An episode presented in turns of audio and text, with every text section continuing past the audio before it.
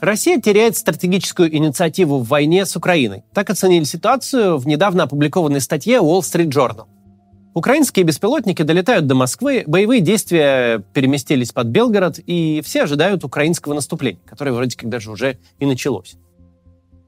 Да, Украина получила западное вооружение, технологии и мощности разведки стран НАТО. Но главное, ВСУ смогли рационально распорядиться всем этим добром. Смогли обратить полученные ресурсы в умное оружие. Сегодня мы поговорим о том, что такое это самое умное оружие, и о том, что даже с его помощью не всегда можно добиться успеха.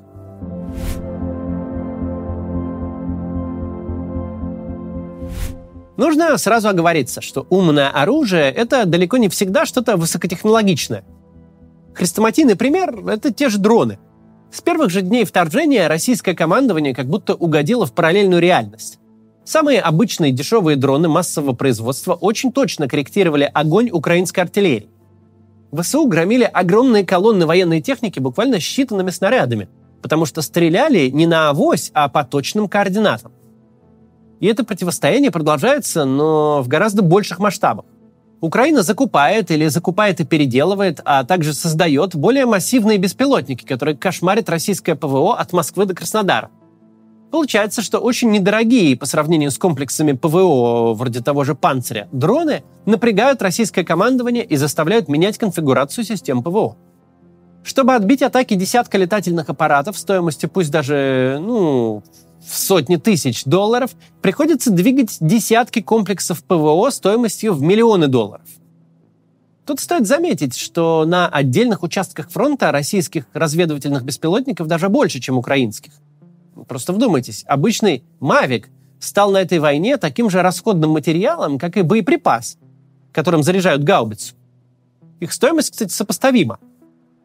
Для воздушных атак российская армия разжилась иранскими боевыми беспилотниками «Шахид». Уже больше полугода «Шахиды» и ракеты разных типов истощают украинскую систему ПВО. Раньше основой украинской ПВО были старые советские системы С-300.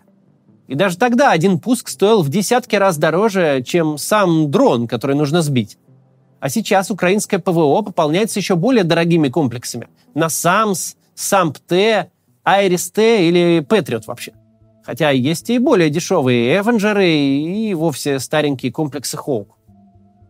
Но в целом получается, что Украина в борьбе с дешевыми дронами вынуждена использовать все более и более дорогие системы ПВО. ВСУ, конечно, пытается выйти из этой войны супер дешевого против супер-супер дорогого. Пытается выйти за счет э, зенитных установок, таких как немецкие гепарды.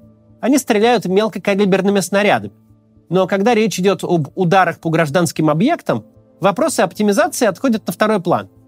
Запуск нескольких десятков дешевых беспилотников заставляет напрягаться систему ПВО по всей Украине. Атаку готовятся отражать и Хоуки, и Эвенджеры, и Патриоты, и Айрис-Т, и Гепарды, и С-300, и другие советские зенитные комплексы вроде Бука. Не говоря уже о ПЗРК и крупнокалиберных зенитных пулеметах. В общем, активизируется все, что способно стрелять в небо, хоть пули, хоть ракеты. Бывают также случаи, когда дроны сбивают поднятая в небо авиация. Конечно, мерить войну такой математикой не совсем корректно.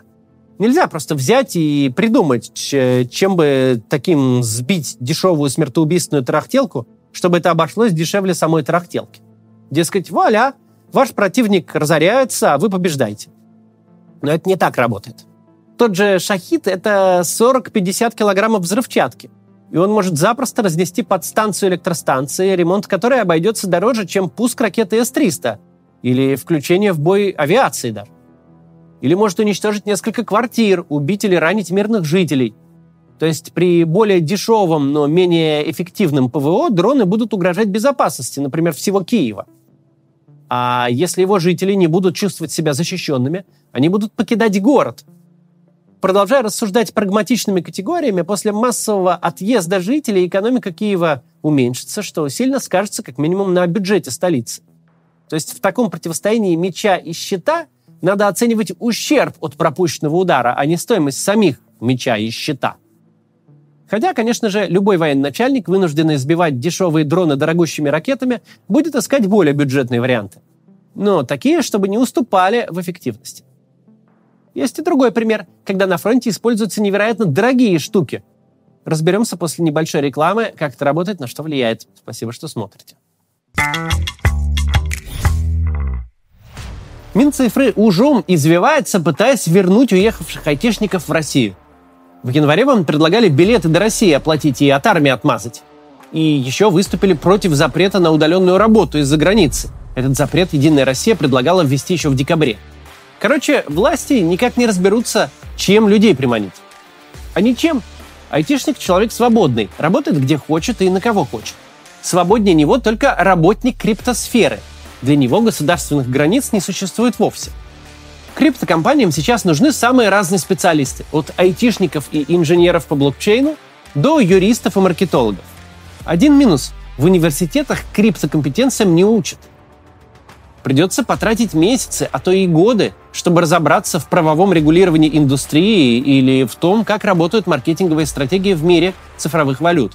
Или вы можете стать студентом криптошколы «Ботаника», где вы сможете получить необходимые для работы знания по основным направлениям криптоиндустрии. Доступ происходит по подписке.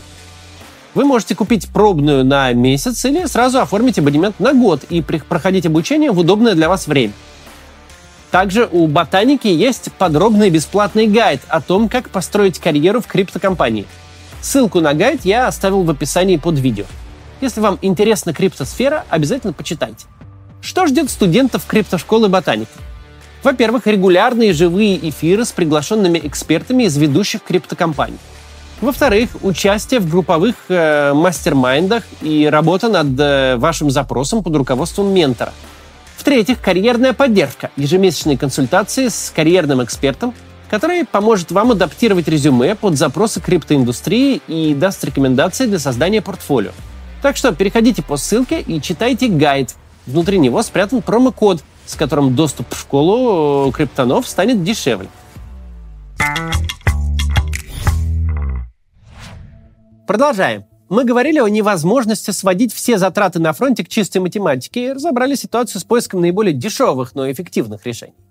А есть и другой пример, когда вы э, привозите на фронт какую-то невероятно дорогую штуку.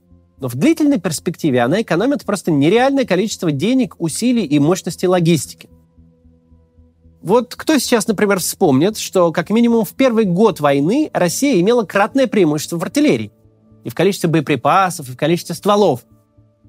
Кратно уступая в количестве стволов и снарядов, ВСУ все же смогли выдержать первый удар и даже освободить часть территорий, захваченных с 24 февраля. А потом украинские военные получили более точную и более мощную западную артиллерию.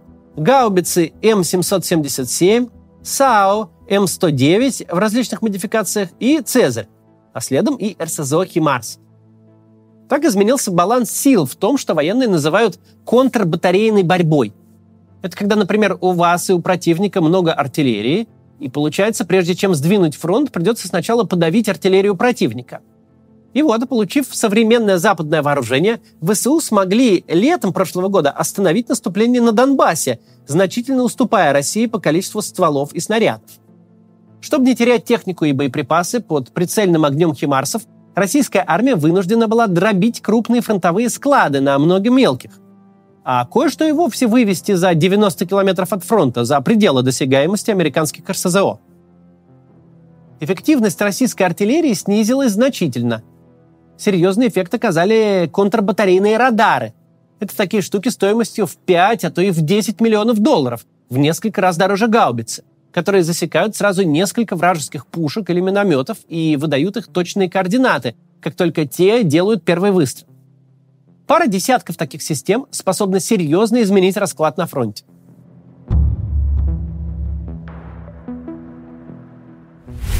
И все же оружие всего лишь инструмент в руках людей. Огромное значение имеет то, насколько рационально военные будут им распоряжаться.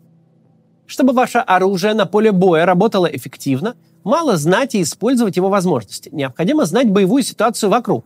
Где противник, какие у него укрепления и вооружения, сколько ваших собственных солдат прикрывают фланги и какое у них вооружение. Вот только это постоянно меняющиеся величины. И если вы, например, руководите батальоном, вы точно не будете перерисовывать карты каждый раз, как ваше подразделение взяло ту или иную высоту или село. Противник тоже перегруппировывается. Цели для вашей артиллерии постоянно перемещаются, а координировать вам нужно артиллеристов сразу нескольких подразделений. Понятно, что в разгар боя любая аналоговая карта перестанет быть актуальной ровно в тот момент, когда ее нарисуют. У этой проблемы есть решение – электронная карта, а точнее специальная программа, в которой ваши разведчики вносят цели противника и их координаты видят командование. Все, что вам для этого нужно – планшет и защищенная связь. Электронная оперативная карта дает возможность быстро договориться с соседними подразделениями, распределить цели и координировать огонь. Именно такой программой, она называется «Крапива», пользуются украинские военнослужащие. Крапиву начали разрабатывать для украинской армии волонтеры еще в 2014 году. Спустя 9 лет испытаний в условиях реальной войны даже российские военные признают ее эффективность. Чтобы создать такую программу, вам не нужно никакое оружие – для этого нужны программисты и тестеры, которые создадут единое информационное поле на маленьком участке фронта. Огромную роль в эффективной работе крапивы играет стабильная связь, которую обеспечивает спутниковая система Starlink. Благодаря ей любые подразделения могут получить устойчивый выход в интернет хоть в окопе, хоть в болоте. Как сегодня выглядит обычный пункт управления батальоном ВСУ? Море дисплеев, на которые выводится картинка напрямую с дронов и куча ноутбуков – Командир батальона не кричит в рацию, пытаясь связаться с командиром роты, а видит всю картину боя, как на ладони, и отдает приказы, опираясь на актуальные данные. За 15 месяцев войны в российской армии так и не появилась подобной системы управления. Z-военкоры и вовсе пишут, что если российская пехота видит цель и передает координаты, военачальники перепроверяют и согласовывают информацию несколько часов. В общем, военная бюрократия сжирает кучу времени и мешает эффективно воевать. И это мы говорим только о программе тактического уровня. А в мире существуют так называемые автоматизированные системы управления войсками. Да простят нас военные эксперты за такое грубое сравнение, но это что-то вроде огромной стратегической карты, куда внесены данные обо всех подразделениях, например, целого военного округа. Давайте разберемся чуть подробнее. Представьте, что командующий войсками военного округа, в подчинении которого есть целые полки и дивизии, решил отправить на фронт несколько самых боеспособных. Генерал должен знать возможности каждой из них, хотя бы в общих чертах. И тут недостаточно будет снять трубку, набрать комдива и направить его подразделение на фронт. Для начала нужно собрать справки и доклады о боеготовности всех подразделений. Учитывая, как работает бюрократия, особенно военная, собирать информацию будут полгода. Чтобы знать положение на участке в реальном времени, нужна условная стратегическая крапива, которая нивелирует бюрократические проволочки. Украина еще до вторжения разработала ряд автоматизированных систем управления войсками различного уровня, от оперативного до стратегического. Причем автоматизированные системы — это не какое-то новомодное ноу-хау. Их разрабатывали еще в СССР. Потому что прохождение всех кругов бюрократии в разгар сражения представлялось крайне неэффективным даже тогда. И тем более оно представляется таким сегодня, в современной войне. В современной войне совершенно недопустимо, чтобы происходили ситуации, как с генералом Лапиным — который приехал под Белгород и на камеры руководил движением БТРа и солдат, регулировал, прям как регулировщик. Для этого лейтенантов вообще-то готовят. Современная война ведется не только на поле боя. Для генералов она идет в кабинетах. В кабинетах нужно принимать максимально эффективные решения и делать это быстрее, чем противник. Ведь верное, но запоздалое решение часто оборачивается катастрофой, а менее эффективное, но своевременное может спасти положение. И пока солдаты воюют на поле боя автоматами, гранатометами и артиллерией, генералы буквально управляют пространством и временем, координируя удары всех имеющихся сил. Украина смогла использовать все преимущества умной войны, освободив Киевскую, Житомирскую, Черниговскую и Сумскую области еще до того, как в страну хлынул массовый поток западного вооружения.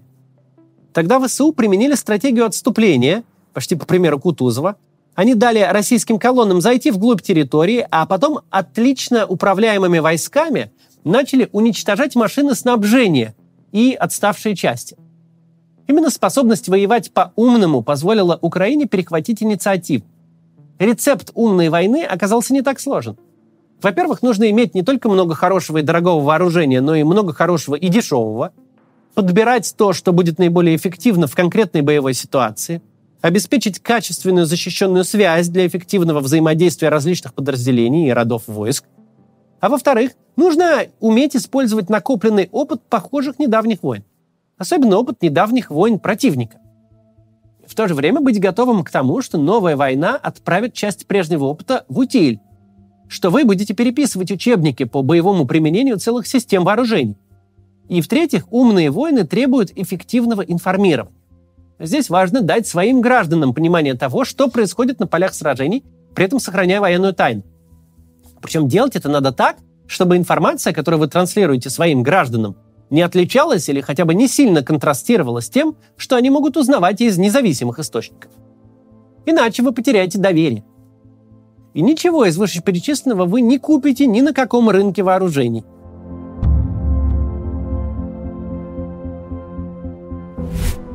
Эта война, которую Россия начала как спецоперацию, превратилась в самую настоящую бойню в стиле Первой мировой – с массовыми армиями, мобилизацией резервистов и застывшими линиями фронта. И здесь на первый план выходит не какое-то техническое решение, хотя они, безусловно, важны, а мотивация солдат. Украина воюет за освобождение своей территории, за то, чтобы восстановить свои границы и защитить своих граждан. Чтобы внушить эту мысль гражданам Украины, Зеленскому не нужно включать какие-то пропагандистские ресурсы – эта мотивация почти каждый день падает на украинцев вместе с каждой российской ракетой, укрепляется с каждым людоедским заявлением российских пропагандистов. Среднестатистический украинский солдат и офицер знает, за что он сражается. Он хочет воевать максимально эффективно, он мотивирован. И это дает еще одно преимущество – инициативность. Украинские офицеры могут самостоятельно принимать решения на поле боя, не дожидаясь отмашки от генералов. Так могут воевать люди, которые не только мотивированы, но и ориентированы на результат.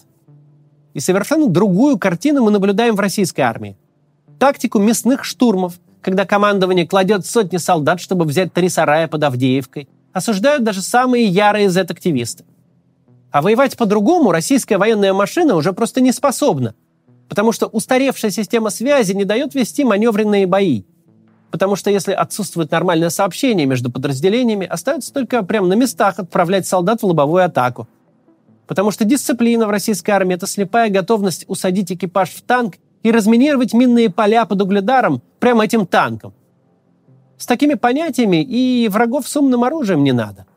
Эта война показала даже не столько военные, сколько политические преимущества умного оружия. Когда вы воюете по-умному, это может обеспечить вам поддержку нейтральной стороны. Вот, например, почему Запад поддерживает Украину, а Россию не поддерживает никто – ну, тут все просто, скажете вы, ведь Украина защищается от агрессора. Это Россия вторглась в Украину, оккупировала ее территории и совершает многочисленные военные преступления. Это российские пропагандисты призывают и дальше уничтожать украинские города и украинских людей. Скажете и будете во многом правы. Но есть еще один очень важный политический фактор. Представим, что на другой абстрактной войне одна страна разносит ракетами электростанции, а иногда и торговые центры, и школы, и жилые дома, а другая поражает практически только военные объекты. Скопление войск и техники, склады боеприпасов, авиацию, флот. Конечно же, вторая сторона получит, если не симпатии, то хотя бы понимание. И лидеры этой условной страны смогут это понимание конвертировать в большую лояльность, продвигать более выгодные для себя условия. Ведь одно дело, когда весь мир видит окровавленные тела людей, извлекаемые из-под руин, которые еще минуту назад были домом их. И совершенно другой разговор, когда высокоточная ракета разрушает военную базу.